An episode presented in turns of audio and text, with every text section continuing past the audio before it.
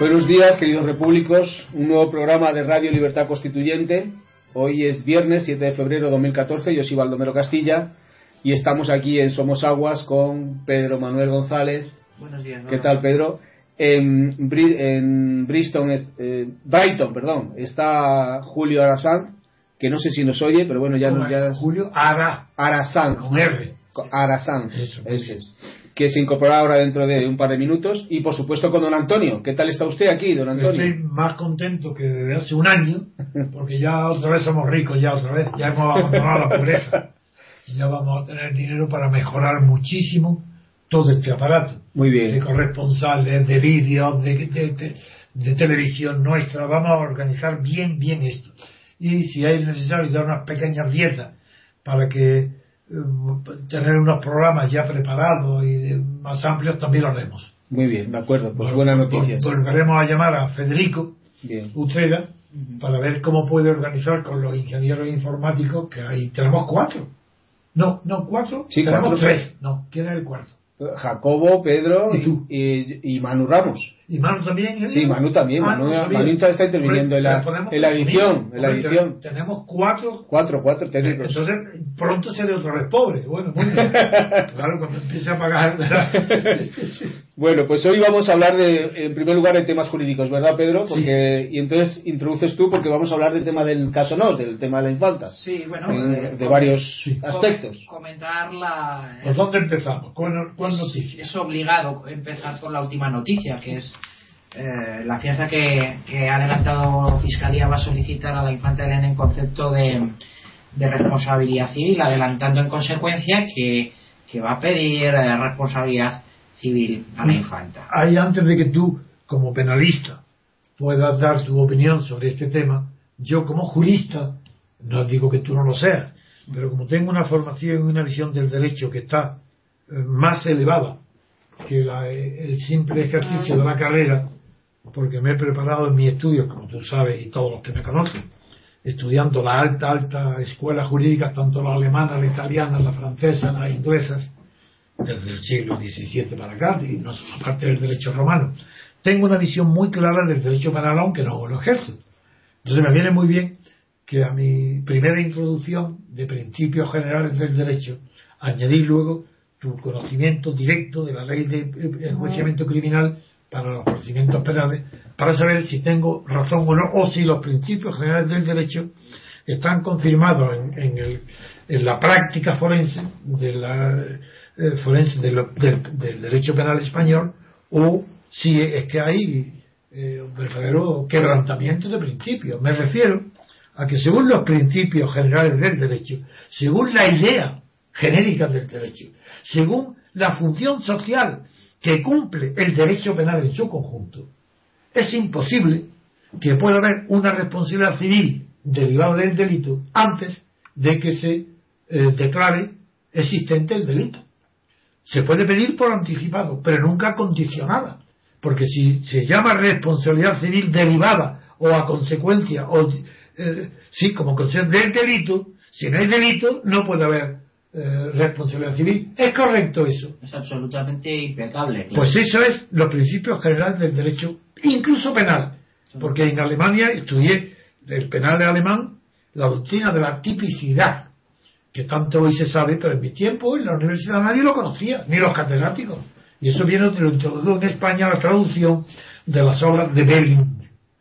Y, pero como yo he tenido la suerte de poder estudiar a esos grandes autores, siempre he sabido muy, con mucha claridad lo que es, la estructura del derecho penal. Cuando he visto la noticia en la prensa de que el fiscal eh, va dice exigirá 600.000 euros a la infanta como responsable civil, digo, ¿qué es esto de responsable civil si no hay delito?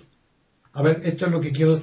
Eso, entonces eso me ha chocado y me alegro que estés aquí para que expliques a los que no oyen que aunque esté ya en la fase terminando, la fase de instrucción, si se puede haber una responsabilidad civil sin que ella haya, sea partícipe ni como coautor, ni coadyuvante, ni como colaboradora, si no tiene ninguna responsabilidad penal, ¿cómo puede tener responsabilidad civil?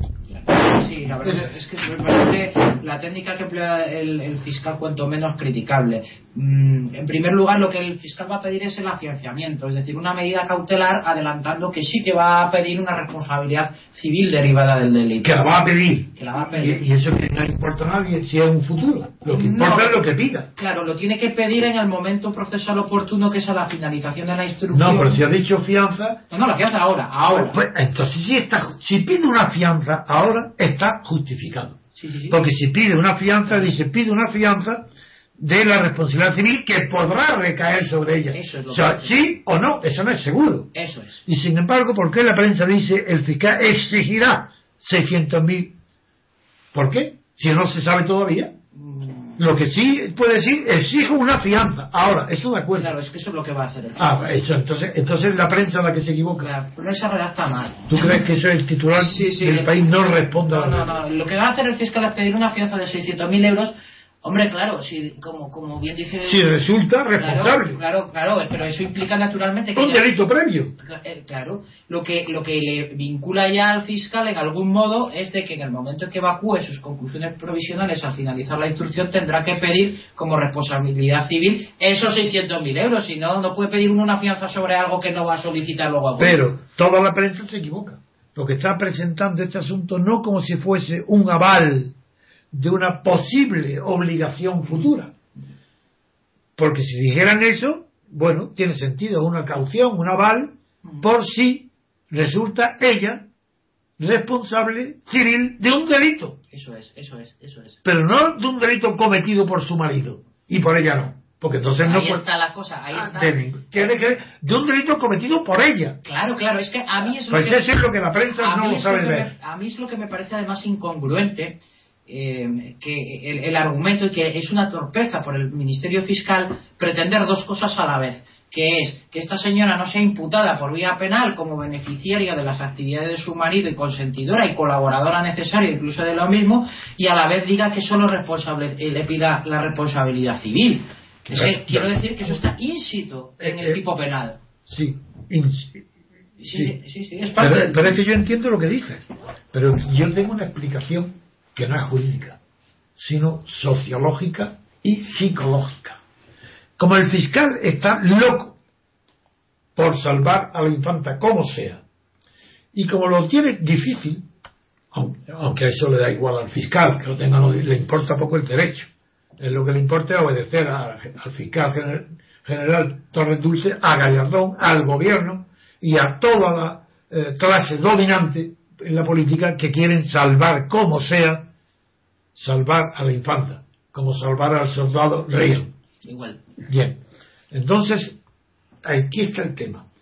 La explicación es muy clara, sociológica, la psicológica no ayuda. La psicológica que por qué un hombre que sabe y que tiene una experiencia larga de derecho penal, puede, ¿por qué comete esta incongruencia? Digo, muy sencillo, porque está diciendo, vamos a ver, que aquí no es el juez, que yo soy durísimo contra la infanta, que la infanta es igual que es, es la justicia igual para todos los españoles. Yo soy el más duro, te voy a exigir 600 mil euros de... Pero que sea eso posible o no, eso entra sin cuidado. Lo que quiere es presentar ante la imagen pública que el fiscal, y eso seguro que lo ha tratado con el fiscal general del Estado, ¿eh? por eso por eso el fiscal general del Estado ha añadido luego la frase que me ha comentado Waldo, creo tú, de que, que puede asegurarle al juez Castro que no va a estar solo. Hablaremos luego de esa frase. Pero de momento, lo que sí sé es que el fiscal ha querido ante, ante la opinión pública presentar la imagen de que él es un juez legal, duro, exigente, y que para él la, la infanta es como otro cualquier español. pues lo presenta de una manera que lo que aparece es como incoherente Pues ahí está. Pero digo, pero yo te digo la explicación sociológica es esa. Que parezca que es duro contra la infanta, que parezca que va a tener, que puede ser declarada culpable, que aunque no lo fuera, él es más papista que el Papa, y que si no es, la infanta no es declarada responsable de un delito, sin delito ninguno, es más papista que el Papa, le va a exigir que pague 600.000 euros por los beneficios que se ha llevado a medias con su marido. Esa es la explicación. En una cosa banal y pequeña y menor, como es, figúrate, con la cantidad de millones que, han robado, que devuelva 600.000 euros no es nada, y juega con esa pequeñez para dar la impresión que ante él la infanta es como todos los españoles. y que está aplicando la ley exactamente igual. Esa es la explicación.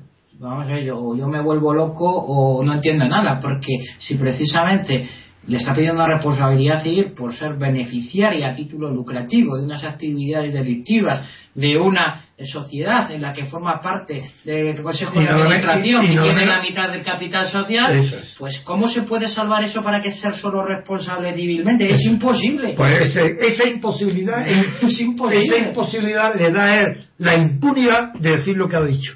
Puede decirlo impunemente. Como es imposible, como no se va a producir, es una de dos. Ella se- lo que quiere decir, él sabe que ella no va a ser condenada, ella va a ser salvada. Entonces, pues, él puede ser todo lo chulo que quiera ahora contra ella, sabiendo que va a ser salvada, para dar la imagen de que la fiscalía y el gobierno no están favoreciendo. Esa es la explicación. El fundamento de su propia, la propia responsabilidad civil que le pide el fiscal es fundamento de su responsabilidad penal, Pero- ineludiblemente. Yo creo que ha quedado claro que yo lo que explico es socialmente Sí. por qué hace el, el fiscal esa chulería, ese alarde de algo que nunca va a suceder. Luego. Lo hace para dar la impresión de que, le- de que está tratando con dureza, con, con dureza, con la ley y es mentira. No está aplicando la ley. Está haciendo una excepción que no puede llevar a cabo. Pero es que por eso lo dice, porque no, no tiene consecuencias. Pero ahora vamos a comentar la Sí, frase sí, sí. del fiscal general. ¿Qué es lo que ha dicho y dónde lo ha dicho? Pues vamos a ver. lo- sí. lo tiene aquí Pedro. ¿Lo tiene Pedro? Sí, sí, lo Sí, tiene ¿Cómo lo ha Pedro. esa Es frase? una noticia que sale en el diario de noticias La Ley. de- mm, estas son noticias que no suelen salir en la prensa ver, y a ver, ¿y generalística. ¿qué es lo que ha dicho? ¿Y cuándo? ¿Y Pues dice una cosa que da un poco de miedo, ¿eh? Dice, Torres Dulce asegura que Castro nunca va a estar solo. Esto- Nada más que eso, no dice No, que ha asegurado eh, este jueves en Valencia eh, que el juez instructor del caso Nos, José Castro, nunca va a estar solo, por lo menos desde, desde el punto de vista de la Fiscalía.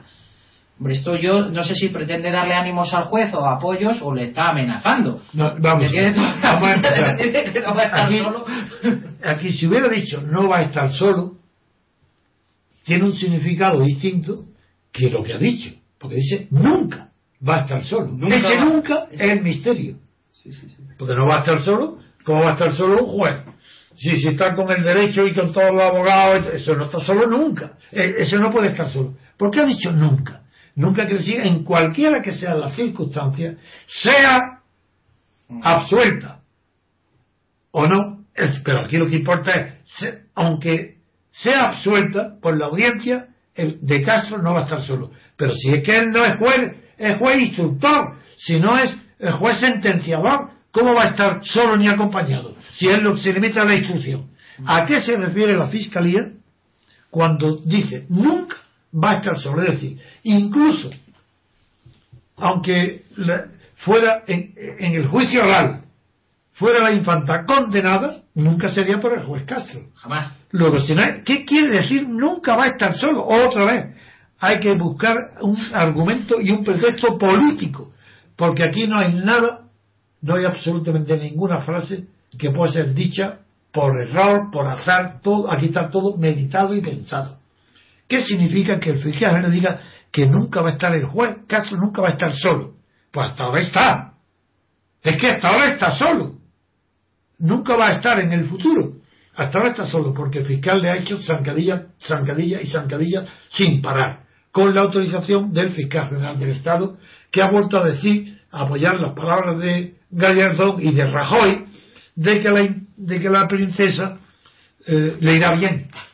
O sea, si le irá bien a la princesa, dicho por los jefes, todos los jefes de la fiscal, tanto el fiscal general como Gallardón como Rajoy, quiere decir que le irá mal al juez Castro. Claro, ahí voy, eso es. Si, si le va bien, si todo irá bien Eso es. a la princesa, es que todo irá mal al juez Castro. ¿Y qué quiere decir? Que en cuanto se encuentre desgraciado, condenado, en la soledad absoluta, que, que no va a estar solo, Lo que lo, que lo van a, que no, que lo van a, a- a echar de la carrera como a Garzón. ¿Qué significa que no? ¿Que va a estar con Garzón? ¿Que va a estar con quién? ¿Con Liaño? ¿Que- ¿De qué manera lo van a hacer? No, la verdad es intri- Yo en su lugar tendría miedo de esa Pero es que yo lo veo como una amenaza. Es decir, oye, que no, que sepas que estamos aquí y ten cuidadito con lo que haces porque no vas a estar solo nunca. Sí, es, sí, es como si hubiera dicho, eh, nunca va a estar sin vigilancia. Eso es Exacto. lo que tú quieres Sí, decir. ¿no? sí, sí, a mí me parece eso. Nunca estará sin vigilancia. Sí, que, que- que te Cuidado veo, que te te vemos todo lo que estás haciendo. Exacto. Es decir, que ya está preso. Sí, está como los guardianes de una cárcel que están mirando a los presos para ver quién se le escapa. Es que yo lo interpreto así, claramente. No, Desde luego, desde luego, desde el punto de vista de una persona que no, de un lector. que no- de un lector corriente que no sabe, o sea, una imputación que consta de más de 200 páginas de un juez, eso se va a ir hacia atrás después por mucho que diga la infanta, es decir, es una imputación. no, no, no, no, eh, es otra cosa. La infanta no tiene nada que ver ya con eso. Eso, eso es juicio, es la audiencia. Estamos hablando del juez. El juez ha hecho una imputación 250. Bien. Sigue hablando ahora. Sí, y entonces le va a, a tomar declaración y la va a seguir imputando, entiendo. va- Eso no hay duda ninguna. no hay Eso duda, es es decir, 100%. pero eso significa que la infanta va a ir a juicio oral. No. ¿Quién va, quién Ah, va a hacer? sí, sí, porque el que va a es- juicio oral es el juez. Eso es lo que yo quiero Ah, decir. de acuerdo, pues es decir, aquí entonces tú lo estás interpretando diciendo el fiscal general que es su jefe jerárquico y que él quien le da órdenes dice, juez Castro, no te preocupes, que tú nunca vas a estar solo, porque cuando eleves a juicio oral, la fiscalía, ¿qué va a hacer la fiscalía? Oponerse. Se la- Y si se opone, no deja solo a Castro. Sí, sí, sí. Yo no sí, entiendo sí, eso. Sí, sí, sí. No lo entiendo. Sí, eh, eh, el- eh, yo lo, lo sigo, lo miro por donde lo miro, lo veo como una amenaza. Como decir, ten cuidado que Sí, no estás vigilado. solo, que estás Que no vigilado. estás solo. que no te deslices ni un pelo, que te Claro. estamos vigilando. Ah, ah, también- Claro. que no creas que el proceso penal es un escenario donde el juez está solo. Que además del juez está el fiscal. Claro. Y el fiscal más en contra tuya. Eso es. Eso es lo que tú Sí, interpretas. sí, sí, sí. Yo también lo interpreto así, ¿eh? Así, tú también. también. Bueno, pues me habéis mentido. Yo creí que entonces yo le... Ah, sí, pues yo lo que veo difícil es que el juez pueda mantener, da- con todas estas presiones, el que la infanta vaya a declarar. Ah, no, eso ya que vaya, vaya a juicio oral. pero ya lo ha demostrado hasta ahora. Hasta ahora el juez de caso no puede dar marcha atrás. No puede, no puede. Tendría que pegarse un tiro. Claro, no puede. No puede suicidarse. Además- Él tiene, el juicio oral, eso es seguro. Bien. Además, en estas bien. declaraciones esto reduce, además dice una mentira. A ver. Dice que la Fiscalía tomará sus decisiones que hay que respetar siempre y estoy seguro de que con un detenido estudio de las circunstancias, si no estamos de acuerdo con lo que diga el, el juez Castro, se entiende, recurriremos y si estamos de acuerdo, acataremos. Mentira. Mentira porque... Por, el momento procesal que No, ya y porque, porque no han estado de acuerdo con que esta señora fuera a declarar y no han recurrido. Han dicho que no recurrían. Claro, Y no han agotado. Ah, entonces lo tienen mal Claro. para el constitucional. claro. Porque claro. para ir al constitucional tienen que haber agotado todas las vías. Exacto. Y si y se han saltado uno de los recursos, se han negado la posibilidad de acudir al constitucional. Ni más ni menos. Entonces, ojo, cuidado, que si el fiscal se ha cerrado la puerta para pedir amparo en el constitucional, es porque tiene 100% seguridad que no va a ser condenada. Claro, claro. Eso, si no, no se cierra esa puerta. En efecto, si ellos, la jugada está clara, lo que quieren es hacer una ampliación de la doctrina Botín o la doctrina Tucha. Y ahora tiene Borbón, se llama. Y ahora será Borbón, porque Sí, aquí ya lo sí. estuvimos viendo en este mismo Sí. programa que era imposible de aplicar porque basta con que se abra el juicio oral contra uno de los imputados Para que haya que causa popular ya. para que haya abrir la puerta a la Acción. acusación de la acción popular. Acción popular. También una pregunta de, de, digamos, de ignorante de temas. Cuando se abre juicio oral, en este caso, todos van a- al mismo tiempo, es decir, todos declaran en el. O sea, irán, irán la pareja de Todos. Diego Torres, la pareja de David, irán todos. Simultáneos. Simultáneos. Eso se irán. llama- En Igual que en las películas. Eso, eso es lo mismo. Lo mismo. En derecho penal se llama principio de concentración. Y de Ah. unidad de, Y- y y unidad de de de O sea, eso ya va a ser un- una situación para la infanta como Uh. muy muy difícil. Hombre, de claro, cara al pueblo, de cara a... Pero bueno, pues mira, qué, qué- qué palabras más estrambóticas y misteriosas ha pronunciado. No, ese como está acostumbrado a las películas de suspense, Sí, la verdad es que parece. pues habla como si fuera Y, de lo, y del oeste, ¿no? Isco. No, si fuera Isco, que tanto le gusta. Lo del oeste, lo de solo ante el peligro. Solo ante el peligro. No, no, que no está solo. este no está solo ante el peligro. Joder, cuando te he dicho que sí, que está solo. Bueno, creo que también tienes otro detalle, ¿no? Sobre este caso, que es el tema de los secretarios judiciales, ¿no? Ah, bueno, Hay sí. una protesta está por ahí. a ver, ¿qué es eso? Sí, los secretarios judiciales, que son los fedatarios públicos, los que dan fe de las actuaciones y desde la... Los notarios judiciales. Los notarios judiciales, desde la última reforma de la ley de enjuiciamiento criminal... Pueden dictar ya... Sí, y, civil. Por economía procesal. Sí, sí, sí. Pero vamos, eh, se ha facilitado con las nuevas tecnologías su labor, puesto que la legislación procesal penal recoge que han de grabarse eh, en vídeo precisamente esas actuaciones. Ah, aquí se ha hecho una excepción con, esta señora y también con la infanta dice que únicamente se le grabe en formato audio. no, en vídeo. No en vídeo. Y, que eh, eso es primero un trato desigual, por lo pronto, aunque no parece que tiene mucha trascendencia, ¿no? O si Mientras no lo pongan de manifiesto las partes. No, suponiendo que lo pongan las partes, ¿qué trascendencia puede tener? Podría llegar a ser una nulidad de las actuaciones. Porque la ley obliga. Mm, obliga. Y, la ley no puede distinguir. No, no, no, no. Entonces, para hacer una excepción, para hacer un privilegio de la infanta, ¿quién lo puede acordar? El juez. Lo tiene que acordar el juez. El instructor. Sí, sí, sí. Y, va a ser recurrido, seguro. ¿eh? De hecho, el sindicato de secretarios judiciales eh, manifiesta su protesta y dice que deben documentarse exclusivamente en un formato audiovisual digital como máxima garantía procesal. Además, dice que eh, precisamente no, no, encuentra soporte alguno en el beneficio de la Pero es un, ese es un auto que será recurrible sin duda ninguna por la acusación. Y lo resuelve también la audiencia. Claro pues ya está otro incidente más. Claro, claro, claro. Y eso retrasa el juicio oral. Pero también los asesores de la Casa Real se están dando cuenta que el retraso está perjudicando más a la monarquía que si se hubiera allanado a todos rápido. Desde luego. Entonces esto sería otro retraso. Parece incluso que va a haber un control exhaustivo de temas de cámaras, de, de teléfonos y tal en la, en la, creación de mañana. Eso me Va a haber un control. Pero eso debía hacerse con todo el mundo. Eso debía hacerse con todo el mundo, es cierto, es cierto. Pues muy bien, yo creo que esto es lo que da de sí la noticia y ahora esperar lo que pase mañana, claro. Claro. Pues y otras noticias que tú siempre traes, curiosidades sí, Bueno, tengo alguna noticia también de la prensa especializada eh, pues va a estar que yo creo que le va a encantar don Antonio mm, como siempre por el amor y el cariño que le tiene al lenguaje y al uso del, idioma español. Y al derecho. Y al derecho. Es eh, bueno verá usted resulta que, que ha habido esto sí que se puede llamar aquelarre y no lo de los no, no, lo que era aquelarre eh, bueno, la orgía, el aquelarre, que son los sabat. Los sabat, sí, sí, sí. Pues nada, un, acto, un acto oficial por el que Ruiz Gallardón, como presidente, como ministro de Justicia, ha impuesto la cruz, la gran cruz de la Orden de San Raimundo de Peñafort a, a cinco expresidentes del Tribunal Constitucional. Pero eso se da por el simple transcurso de la edad, creo. Sí, pero en este caso debe ser que no la tienen o, o, bueno, el caso es que han juntado a cinco presidentes del Tribunal Constitucional. A cinco brujos de aquelarre y han hecho.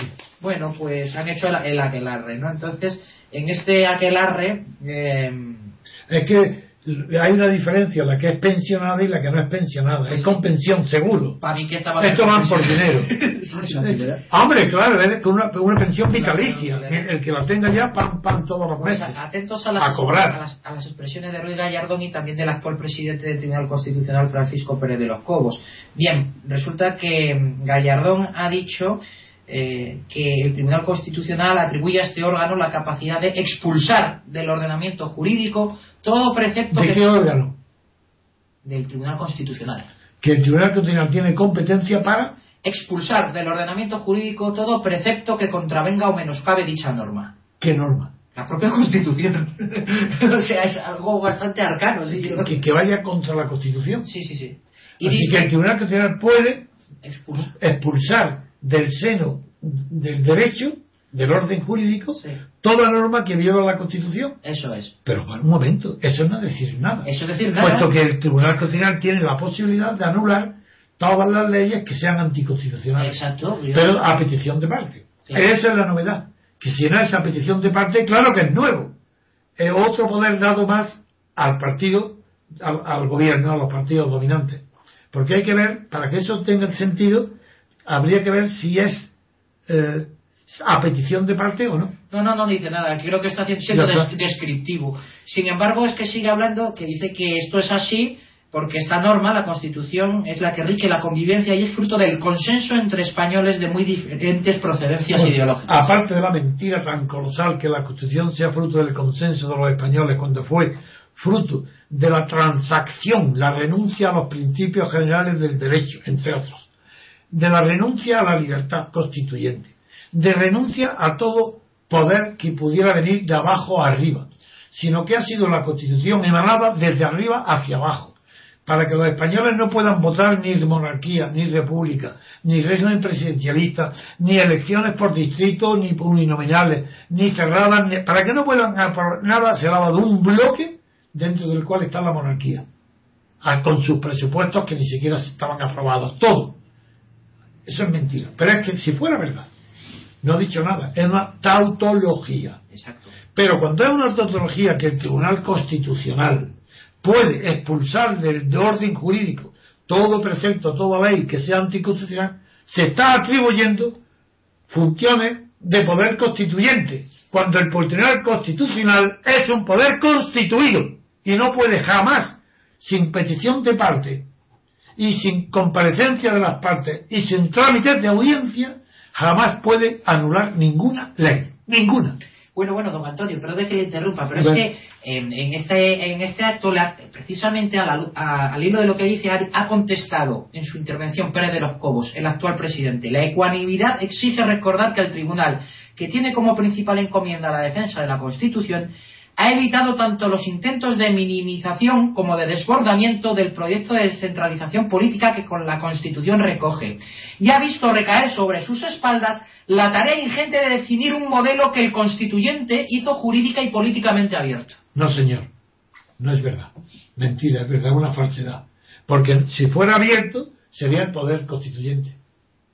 Para que, para que la Constitución hubiera autorizado al Tribunal Constitucional a esas funciones, que se llaman constitucionarias en el lenguaje técnico elevado jurídico de la Sieyes, que fue el que inventó esa palabra, pero que la ha recogido toda la ciencia del derecho constitucional, especialmente su fundador, Carl Smith, en el año 1927, de ahí deriva, especifica claramente que cualquier poder, hablo ahora de Sieyes, que es el original, pero Smith lo dice, cualquier Tribunal Constitucional que se pronuncie sobre asuntos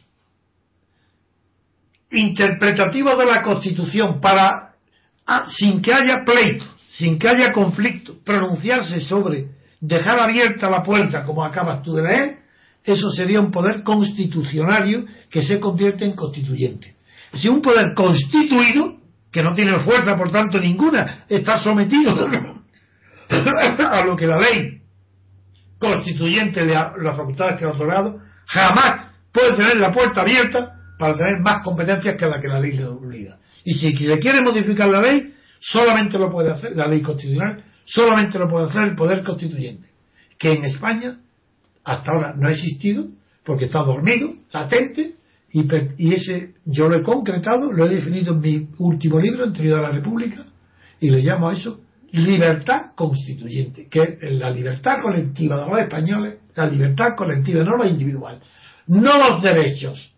Un momento, cuidado, es que la gente es, ignorante. Digo, la gente, hablo de los catedráticos especialistas, son ignorantes. yo no hablo de las libertades inherentes a todos los derechos. Cada derecho concede facultades, y a esas facultades a lo que llaman todo el mundo libertades. Por ejemplo, el propietario tiene el derecho de propiedad pues bien, tiene como derecho de propiedad, tiene la libertad de hipotecar, de vender, de grabar, de gozar, de alquilar. Son libertades individuales, consecuencia de un derecho de propiedad. Pero aquí no. Aquí la libertad constituyente no es consecuencia de ningún derecho, sino que es un poder de facto, de hecho. El poder de facto, el poder de hecho lo tiene, ¿quién lo va a tener? Nada más que los gobernados. El conjunto de los gobernados son los que tienen el poder de modificar las leyes y, dar principios orientadores de la legislación. ¿Cómo? Pues haciendo, teniendo el poder constituyente de la norma que regula las demás normas, que es la Constitución. así de claro es. Es decir, el poder constituyente no lo puede tener nada más que la libertad de los gobernados, que es una libertad colectiva. que yo llamo libertad constituyente.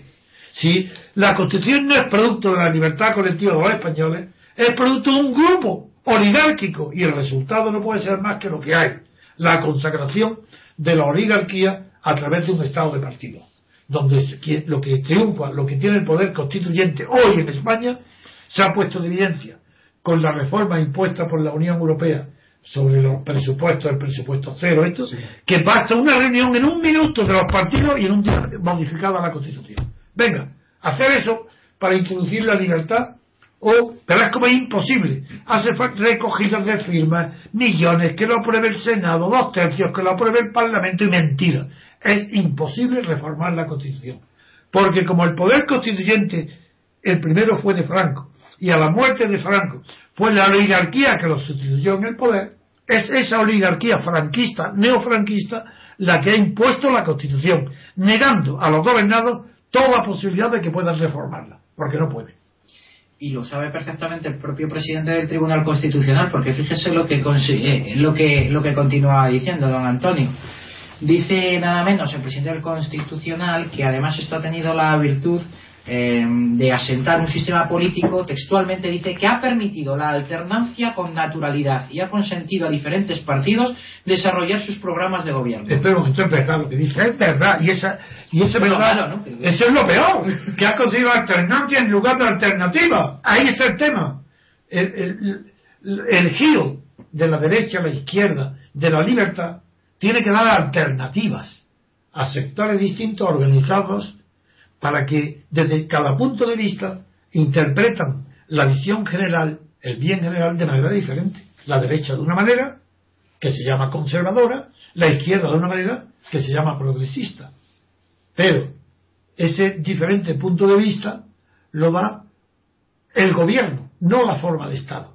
Es que confunden todo. La forma de Estado, la forma de Estado que en España ha sido forma de Estado de partido, es lo que corresponde tradicionalmente a la elección entre república o monarquía. Y si es constitucional, porque tiene que haber una constitución que presida y regule las normas de procedimiento para hacer leyes y cambiar la política, entonces a eso se le llama, si es la monarquía, se le llama monarquía constitucional, y si es república, no había teoría ninguna hasta que yo la he, me he tomado la molestia de escribir un libro de 700 páginas para definir por primera vez en la historia de las ideas políticas en el mundo entero, no solo en España, y por primera vez hay ya, buena o mala, ¿te aceptarán o no? Pero ahí está ya escrita y publicada. Yo he publicado y construido la teoría de la República Constitucional, con lo cual los monárquicos partidarios de la monarquía constitucional tienen el modelo que construyó en la segunda mitad, en la, tercera eh, parte última del siglo XIX, Julius Stalin. Y hoy tienen mi teoría republicana de constitucional. Pero una vez que monarquía constitucional con separación de poderes, porque se llama constitucional porque hay separación de poderes, y el artículo 16 de la, de la Declaración de Derechos de, de Ciudadanos del Hombre de la Revolución Francesa dice que allí donde no hay separación de poderes no hay constitución se llame como se llame. Por eso la monarquía constitucional se llamó constitucional porque separó los poderes. El rey designaba el gobierno y el gobernado a los legisladores. Ahí sí que hay separación de poderes. Eso se llama monarquía constitucional. ¿Y qué pasa en su homólogo o su pandán, su paralelo en la República? Pues lo mismo que Estados Unidos, que fue una, la primera república en un país de gran extensión, y que fue muy anterior a la Revolución Francesa, es el que pone en el mundo moderno al alcance, pone la libertad política colectiva al alcance de las ideas modernas y contra lo que todo el mundo en Europa creía que era imposible una república en un país grande, que solamente la consideraban apropiada para Suiza y Venecia, pues se demuestra que no. Y por eso que se puede, hacer, puede haber libertad política colectiva en un país grande como Estados Unidos. Por eso, la noticia cuando llega a Europa del triunfo de Estados Unidos sobre Inglaterra y que hacen una constitución republicana fue un entusiasmo mucho mayor y más universal y más extenso que el que produjo la Revolución Francesa. Voy a decir la diferencia, mayor en el sentido de eh, extenso. Porque Kant analiza el fenómeno de la Revolución Francesa. Y para Kant, el, efecto principal de la Revolución Francesa no fue lo que significó dentro de Francia.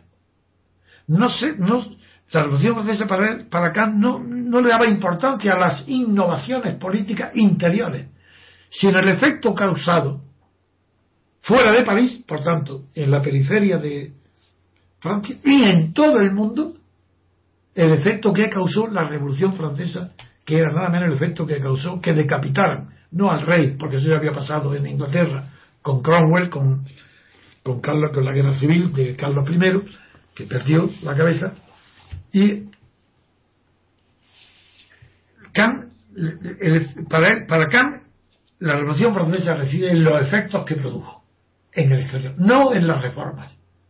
Bien, en cambio en Estados Unidos el efecto que produjo fue tremendo, porque era la primera vez que la República se hacía viable y posible en un gran país.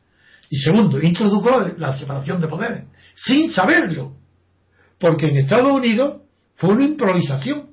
Ellos creí, ellos lo que estaban seguros de Estados Unidos es que no querían la monarquía. No, mejor dicho, perdón, no, no, fue así. No querían la monarquía en general porque no pensaban sobre el tema. Pero hubo incluso algunos ligeros y pequeños intentos para nombrar rey primero a Washington o a Adam, a, Adams. sí, a John Adams, a uno de los dos.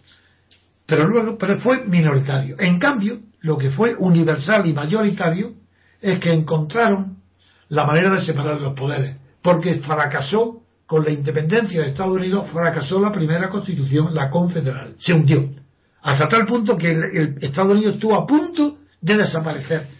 Y el patriotismo, la generosidad y los conocimientos de los que se agruparon en torno a la revista El Federalista, sobre todo eh, Madison, Jefferson, Hyde y Gouverneur Mirror, que fue luego embajador en París cuando Tom Paine estuvo en la Revolución Francesa, el estado de gobernador.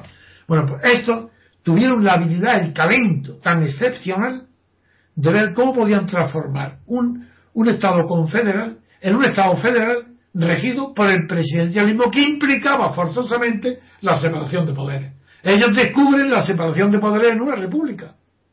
Y ese ha sido el triunfo y el secreto porque la Constitución de Estados Unidos lleva más de 200 años sin necesidad de reformarse. Porque toda enmienda que se añade, que ha sido el procedimiento de Estados Unidos, a la Constitución Federal de Estados Unidos, implica que no la modifica.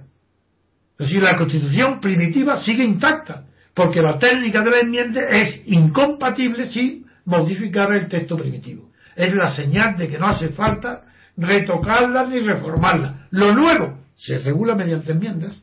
Sí, pues sobre el tema territorial, nuestro presidente del Tribunal Constitucional pues sigue metiendo la pata, parece, ¿no? Porque dice, ¿Quién es de, de la arriba? Este, los Pérez de los Cobos. Eso, Pérez de los Cobos. Sigue diciendo, después de esto de la alternancia... ¿Pero qué sabrá que este es un laboralista? ¿Qué, qué sabrá de esto? dice que, que, que, además tiene la ventaja la Constitución española de conformar un Estado con un grado de descentralización política perfectamente comparable al de los Estados federales, garantizando a las nacionalidades y regiones que lo integran un nivel de autogobierno del que nunca antes habían gozado. Bueno, eso es verdad que tienen, pero jamás se mide la democracia ni la constitución, no es un valor, en la escala de valores políticos, no es una escala de valor el grado de competencia. Porque para unos será, para los catalanes, para los vascos, será maravilloso que se crean o que hayan obtenido un nivel muy alto de autogobierno, como se llama, pero para los filósofos, para los grandes, por ejemplo, para Santayana, el mayor ridículo que puede haber es la pretensión de un gobernador el autogobierno, y lo pone en ridículo en su diálogo de el limbo. Eso para, un filósofo, pero para otros, por ejemplo, Tocqueville, más clásico y que admiró tantísimo a Estados Unidos, y la prueba de su libro, Democracia en Estados Unidos, para Tocqueville eh, hay que tener un verdadero temor a la proximidad del poder y comparó, y comparó la proximidad del poder con el dolor físico, con el siguiente metáfora. Dijo él, de la misma manera que el dolor físico, nada, pensad lo que queráis, un dolor de cabeza, de muela, de una pierna, si crees que es incurable, estás, bueno, está, no habitual, está te resigna al dolor, Tan pronto como hay un médico o alguien que le diga, oye, pues si eso se quita tomando esta aspirina, tomando una aspirina, es que no aguanta ni un minuto el dolor. Dice, eso pasa con el poder. Cuanto más ser, mientras no tienes idea de que puedes liberarte del poder, se aguanta. Está resignado. Pero tan pronto como te dicen que se puede ir el poder lejos de ti, prefiero estar lejos del poder que cerca. Es decir, eso va a favor de la centralización del poder en contra del autogobierno. Es mentira. ¿Quién quiere autogobierno? Aquellos que quieren ser amos. Nada más. El pueblo no sabe lo que es, lo engaña, es demagogia. El pueblo, cuanto más lejano. ¿Por qué se tolera la dictadura? ¿Por qué le llamaban a los zares y a Stalin padrecitos los rusos? Millones padeciendo hambre, eh, injusticia, un horror de, vida, y le llamaban padrecitos porque estaban en, en, lejísimos, no lo veían en la vida, es padrecitos. Franco no era Franco aquel padrecito que se pasaba el pobre las noches en el pardo con la luz encendida que todo el mundo viera y decía, pobrecito, hay que ver cómo trabaja por España, si tiene la luz encendida por las noches. Ese es el secreto por lo que el pueblo soporta el poder, porque lo ve lejano. Dármelo cerca y veréis entonces cómo no soporto la tiranía de los inmediatos, de los mediocres, de los que son, forman parte del rebaño mío o de las cien mil ratas que son como yo. Eso es lo que no soporta el pueblo. Pues este acto le hubiera encantado a don Antonio, porque ya la guinda la puso el ministro de Justicia, el señor Gallardón, diciendo lo siguiente, nada menos, que lo tengo subrayado, porque, claro. Dice, recordó el señor ministro que todos somos Estado.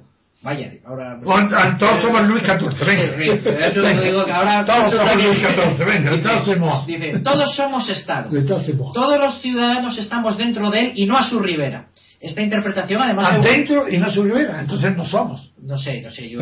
si estamos dentro... Cosas que la metafísica no... No, pero metafísica, hombre. si estoy dentro de un vaso, no soy vaso. Sí, sí, sí. Pues dice... el, continente, yo soy el contenido, no el continente. Pero es que luego además sigue hablando de, la, de la que usted, don Antonio, sostiene que es la madre de todas las virtudes, que es la lealtad, ¿no? Eh, sí, la primera. Sí, dice es que sigue diciendo, nos vincula el principio de lealtad constitucional que todos debemos respetar y muy especialmente los poderes públicos que, emanan de la, de la propia Constitución. Nada.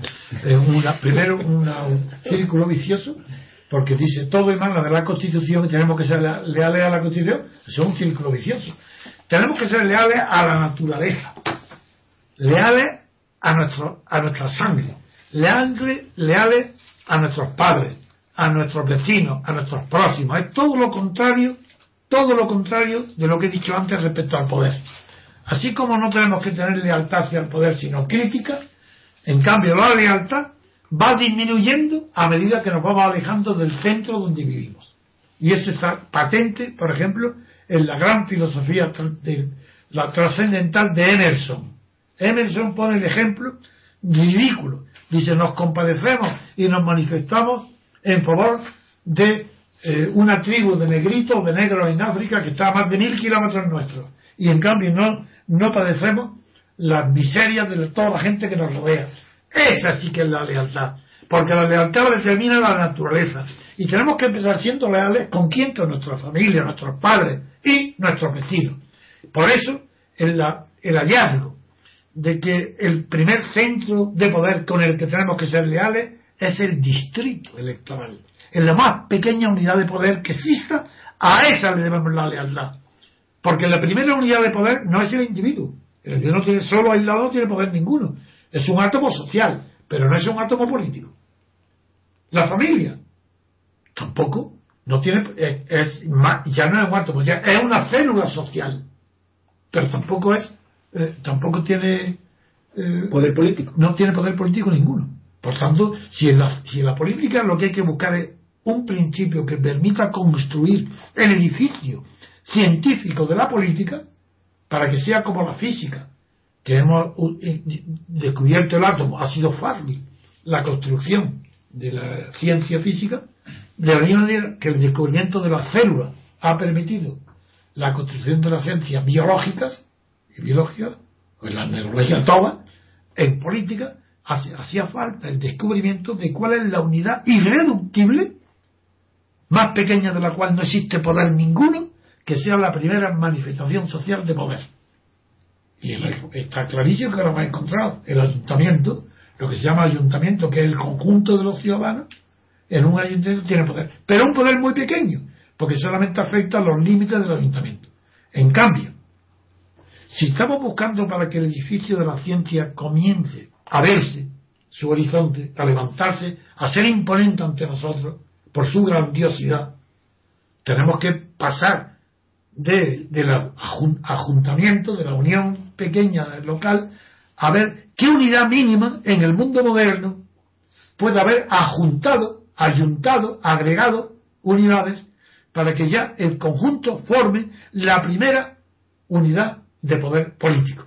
¿Cuál es la primera unidad de poder político en una nación moderna grande? Evidentemente el distrito electoral, porque no hay poder político que no provenga de una elección. Entonces, si, no tienen más remedio que elegir la elección en, en virtud del principio de la libertad, que solamente la libertad del gobernante no la tiene, quien tiene libertad es el gobernado, para designar gobernante y el gobernante tiene que atenerse a las instrucciones del gobernado, el principio más pequeño de esa unidad de poder es el distrito electoral uninominal, jamás de listas abiertas, jamás de provincia, eso nunca, eso es artificial, eso no forma parte de la ciencia, eso forma parte del abuso de poder propio de la oligarquía, que tienen tal imaginación durante miles de años que han fabricado sistemas perfectos para que las oligarquías duren.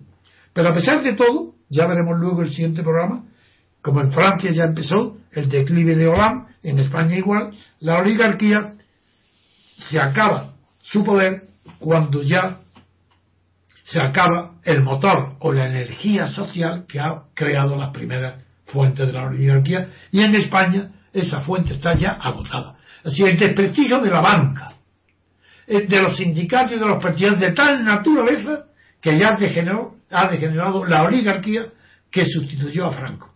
Franco era una monarquía, no había más que uno, una dictadura. Y, y los sucesores de Franco fueron varios.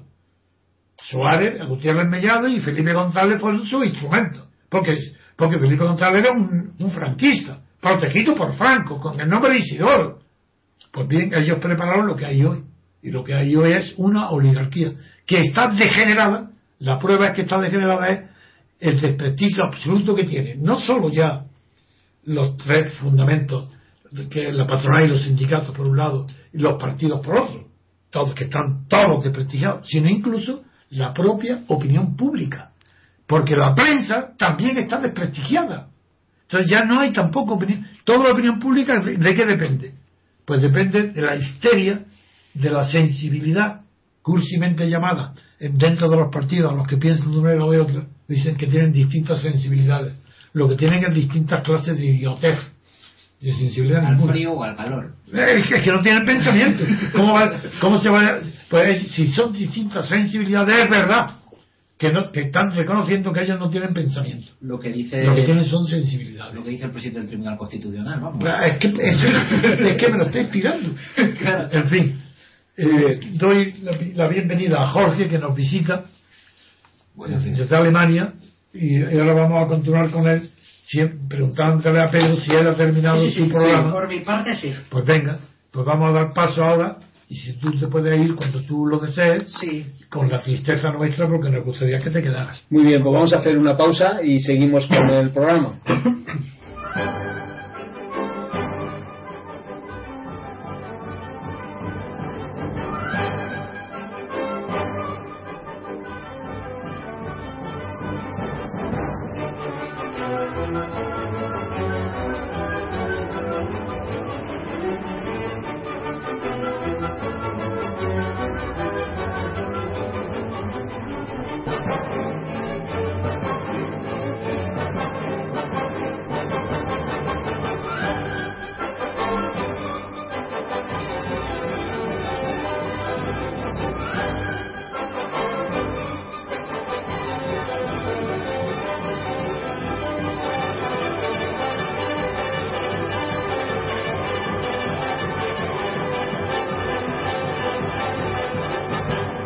seguimos con el programa. Esta vez vamos a, hablar con Julio Arasanz, que está en Brighton. ¿Qué tal, Julio? ¿Cómo estás?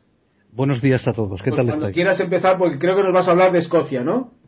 Sí, eh, hay muchas noticias que creo que interesarán a los oyentes eh, sobre el debate.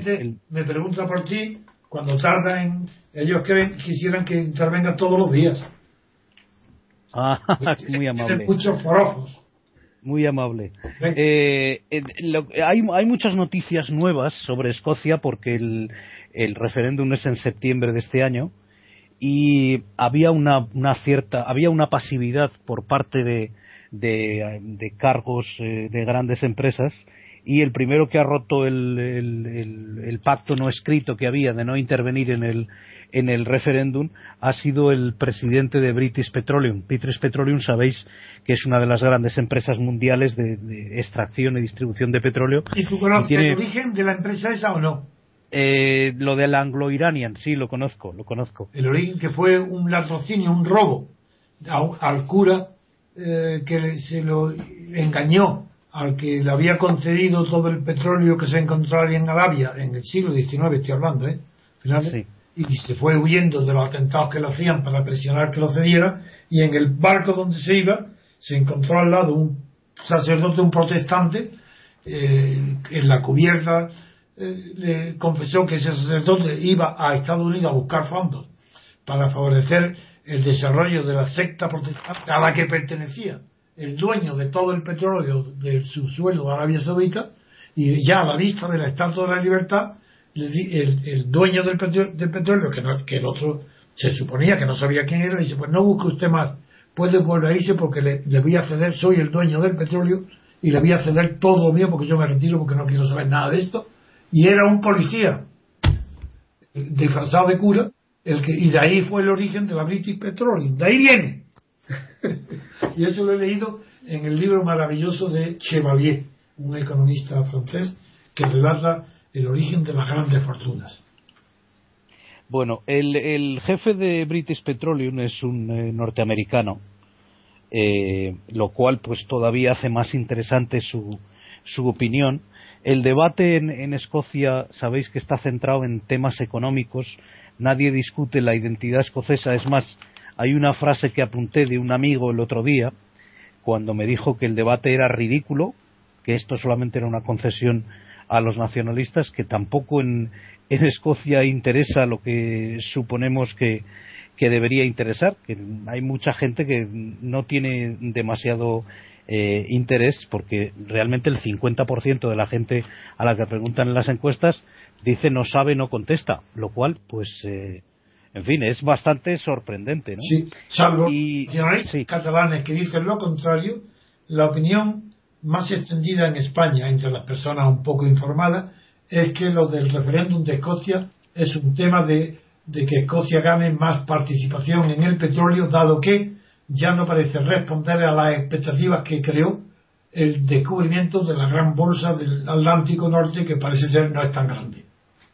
Eh, la clave es que el pico de extracción eh, parece ser que, bueno mm, no puede no va a llegar a más. Eh, British Petroleum ha dicho que va a invertir una cantidad enorme de dinero en la, en la Setland, que han encontrado una gran bolsa de petróleo ahí, pero claro, el problema es que este señor declaró que por un lado para él la independencia él, él se manifestó en contra de la independencia de Escocia dijo que le parecía muy bien que existiera Gran Bretaña con lo cual pues claro su opinión tiene mucho peso en el mundo de los negocios esto era algo que muchos negocios eh, decían de manera privada pero es el primero en hablar públicamente claro una compañía con tantísimos intereses en Escocia, pues es una opinión que cuenta. Y eh, dijo dos cosas básicamente. Una, que crea una incertidumbre muy grande porque no sabemos qué, moneda vamos a tener después de septiembre, porque claro, el tema de la moneda es definitivo.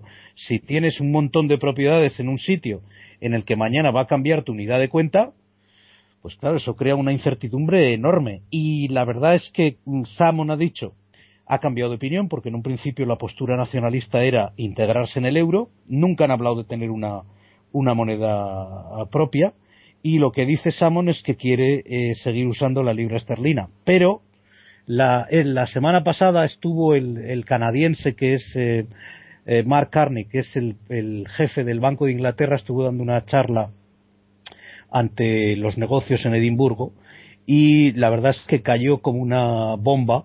Se, se había entrevistado antes de dar la charla con Salmon, supongo que por pura eh, cortesía, y la cayó como una bomba la charla porque mm, eh, lo que dijo es que no va a aceptar como eh, jefe del Banco de Inglaterra que se convierta la libra en el mismo lío que el euro. Es decir, si Escocia quiere seguir eh, formando parte de la libra y que quiere seguir usando la libra, tiene que ceder soberanía. Entonces, claro, la pregunta siguiente es, ¿para qué quieres la independencia si resulta que tienes que ceder soberanía para usar la moneda de un país extranjero? Perdona, te interrumpo para decir que esa contradicción también la tienen los catalanes, la misma, y no saben responder. Cuando alguien le preguntó en Europa, pero ¿para qué quieren ustedes la independencia si aquí, si en Europa, que no van a entrar, pero si tuvieran que entrar es, si ceden ustedes prácticamente el 90% de lo que ustedes creen que se van a independizar de España. Esa contradicción la tienen todos los nacionalismos europeos.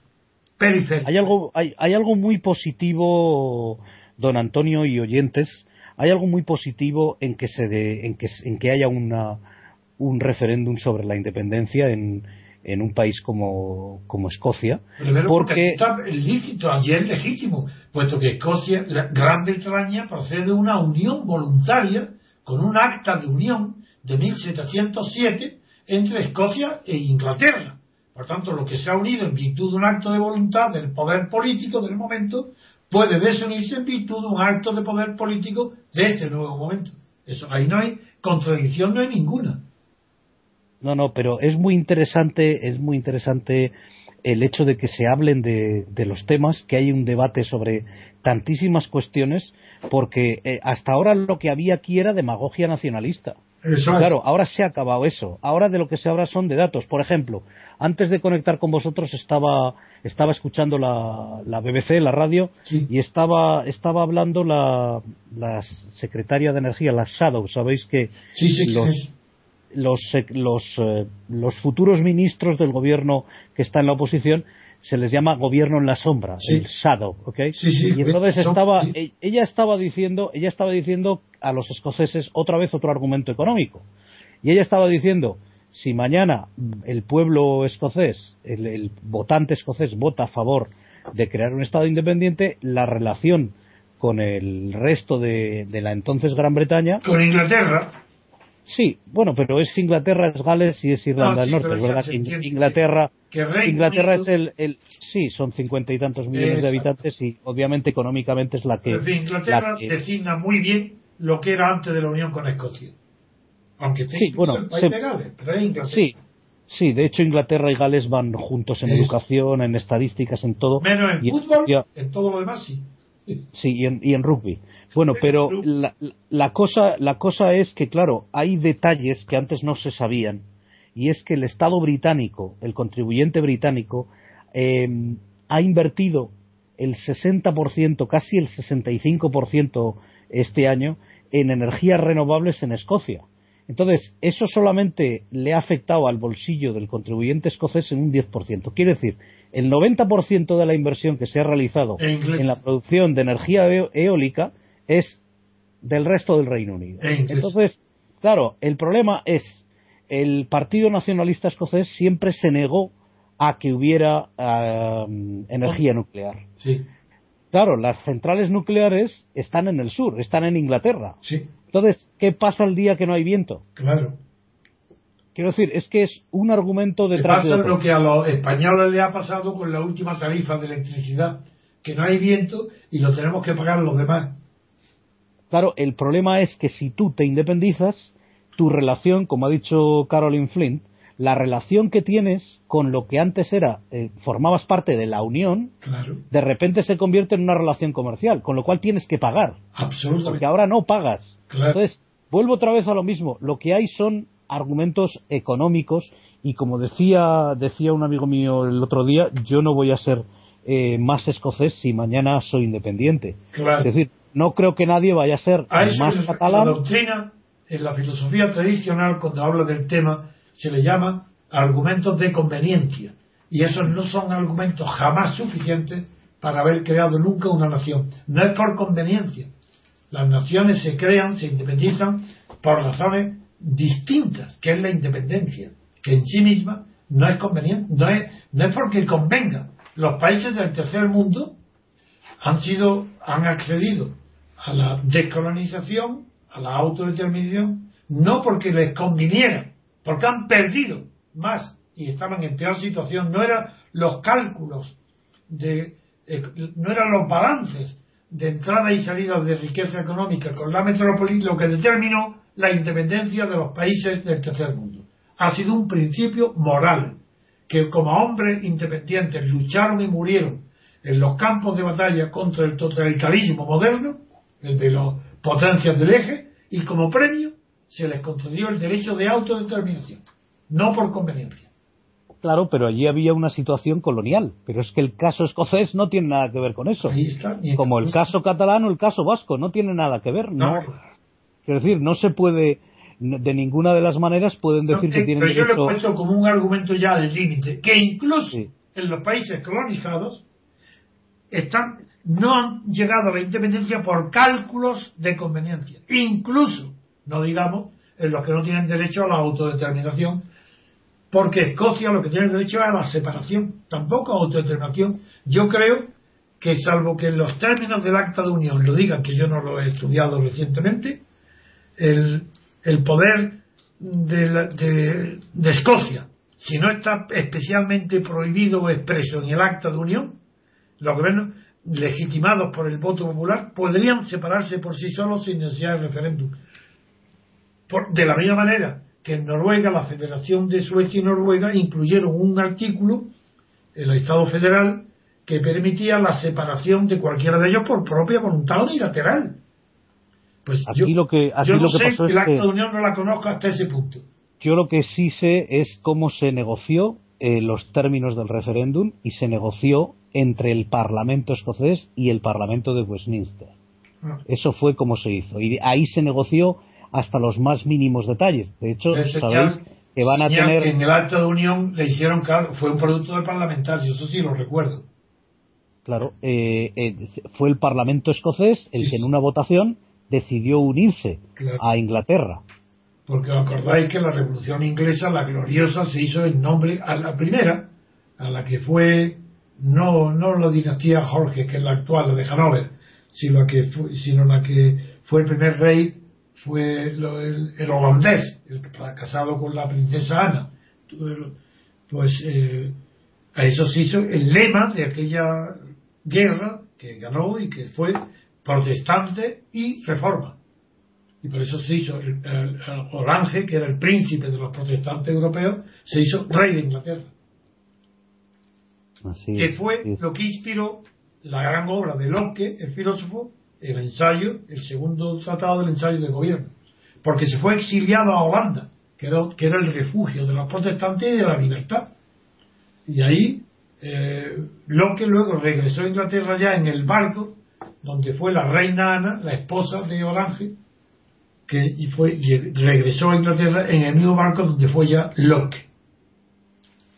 Hay otro, hay otro asunto que ha tenido bastante repercusión en la prensa y es que el banco más grande de Escocia, el Royal Bank of Scotland, ¿Sí? tiene la sede en, en- en Edimburgo. Edimburgo es un centro financiero grandísimo, eh, es el segundo más importante del Reino Unido después de Londres, que sabéis que Londres sigue siendo el, el, el centro financiero del mundo, Después, más sí, que Nueva. York en, La City, que es como se conoce.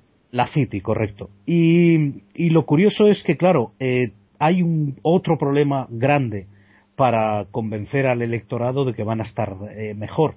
Porque, claro, el Royal Bank of, Bank of Scotland era un banco, es un banco que tuvo que ser rescatado por el contribuyente británico en su conjunto. Pero tuvo que estar, estaba tan mal que tuvieron que quedarse con el 100% de, de los activos del banco, de las acciones del banco.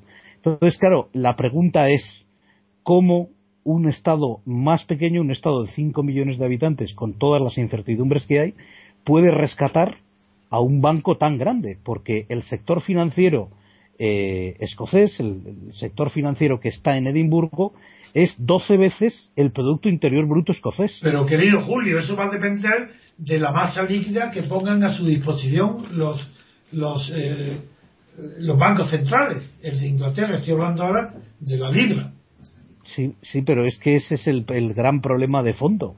Es que si te sales de una unión, es decir, si te sales de un club, ¿cómo le vas a decir al dueño del club que quieres estar en el club? Es que ese es el problema.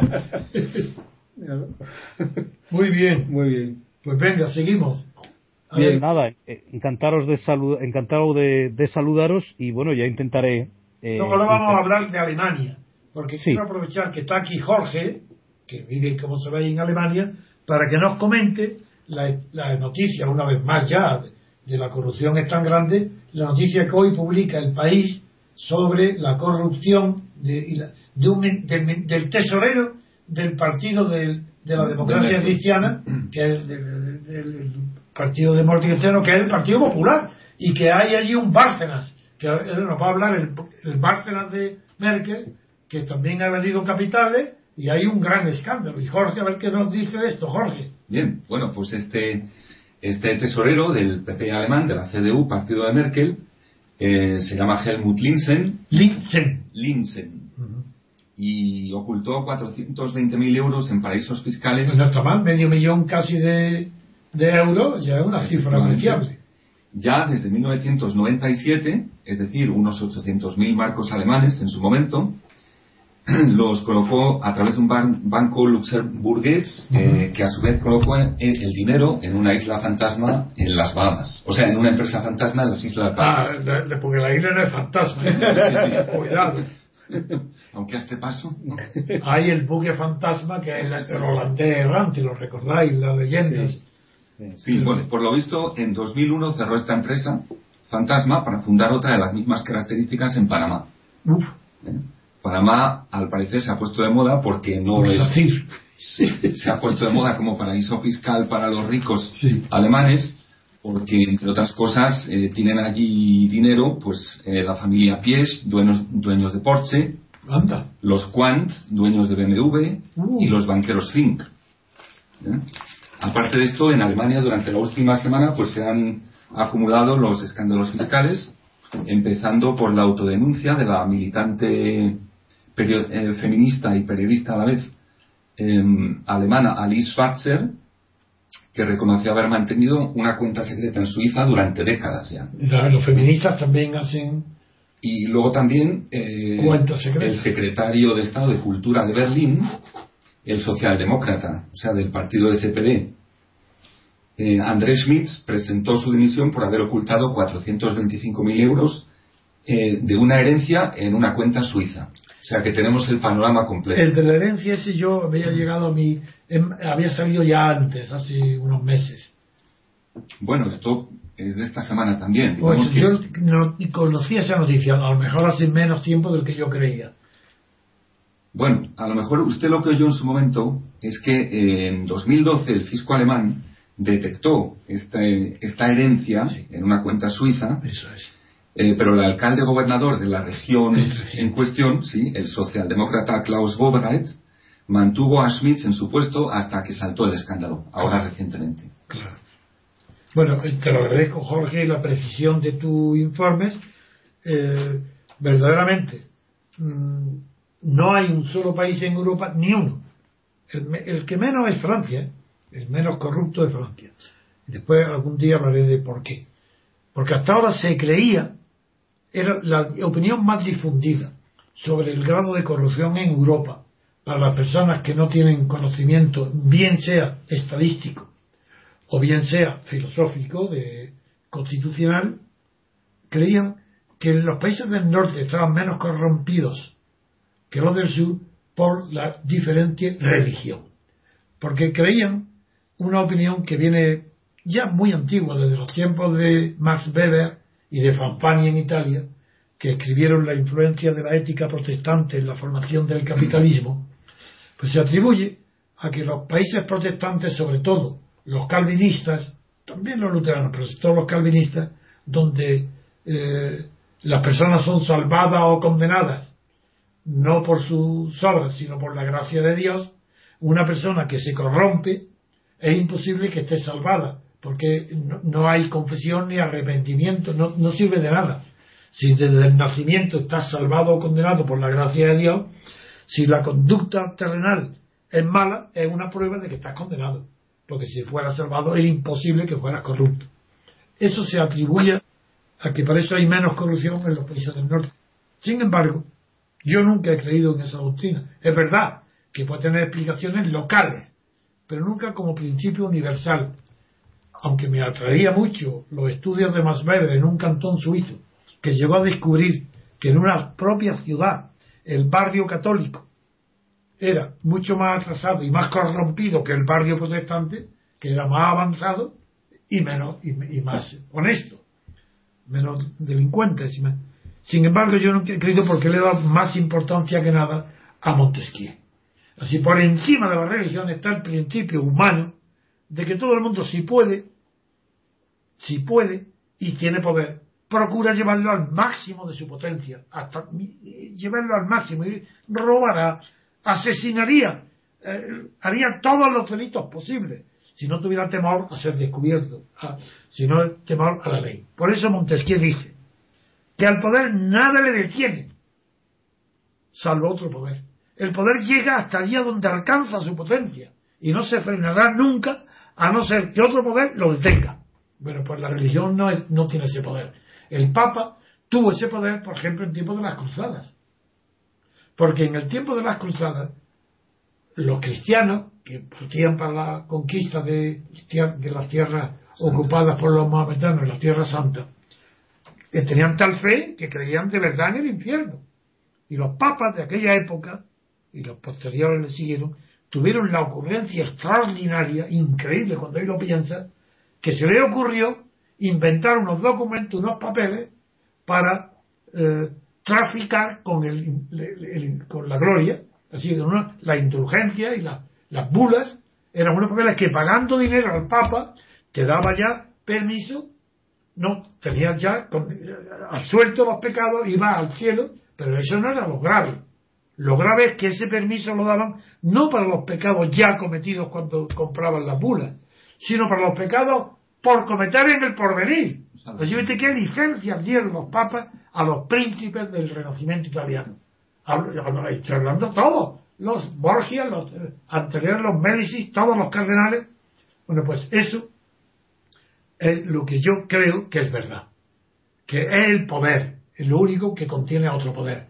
Por eso yo pienso que Europa toda entera es una oligarquía. Solo que hay pueblos, como el alemán y el japonés, que están tienen una tradición tan grande de autoritarismo, que el español también la tiene, pero el español por el sol, por la vida más fácil, por el bandolerismo, por tantas cosas como el romanticismo ha propagado, no ha tenido la tradición de trabajo que, tiene, que tenía el pueblo alemán y el, japonés. Por eso los alemanes, cuando destruyen Alemania, claro que el plan Marshall lo deconstruye, le da el dinero, pero los alemanes va cada uno a sumar su trabajo y lleva en la mano un ladrillo de los bombardeos para recopilar y reconstruir sus ciudades. El alemán y el japonés trabajan, lo mismo trabajan con Hitler que con la señora Merkel. No los japoneses con un emperador lo mismo trabajan que con una república si lo hubiera. Igual, son pueblos esencialmente educados en la máquina del trabajo.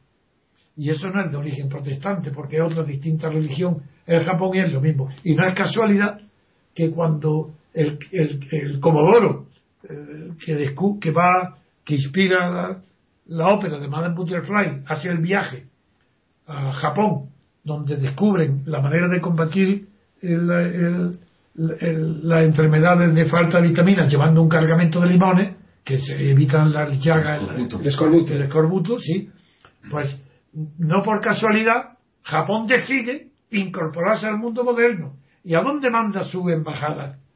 Para, su embajada no quiero decir política, embajada económica. ¿Dónde va a aprender la técnica? ¿Dónde aprende el Japón a copiar? ¿Qué, ¿Por qué? ¿Dónde copia Japón? Especialista, como no ha habido jamás en la historia de copiar lo bueno, la técnica, la industria, a Alemania. Por eso es Alemania la que inspira el desarrollo de Japón. Bueno, pues con esta noticia acabamos el programa de hoy. Muchas gracias a los oyentes, a los queridos repúblicos. Muchas gracias a ti, Julio. Gracias a Gracias a Jorge y, por supuesto, muchas gracias a don Antonio. Y bueno, pues hasta el próximo día. Gracias. Chao.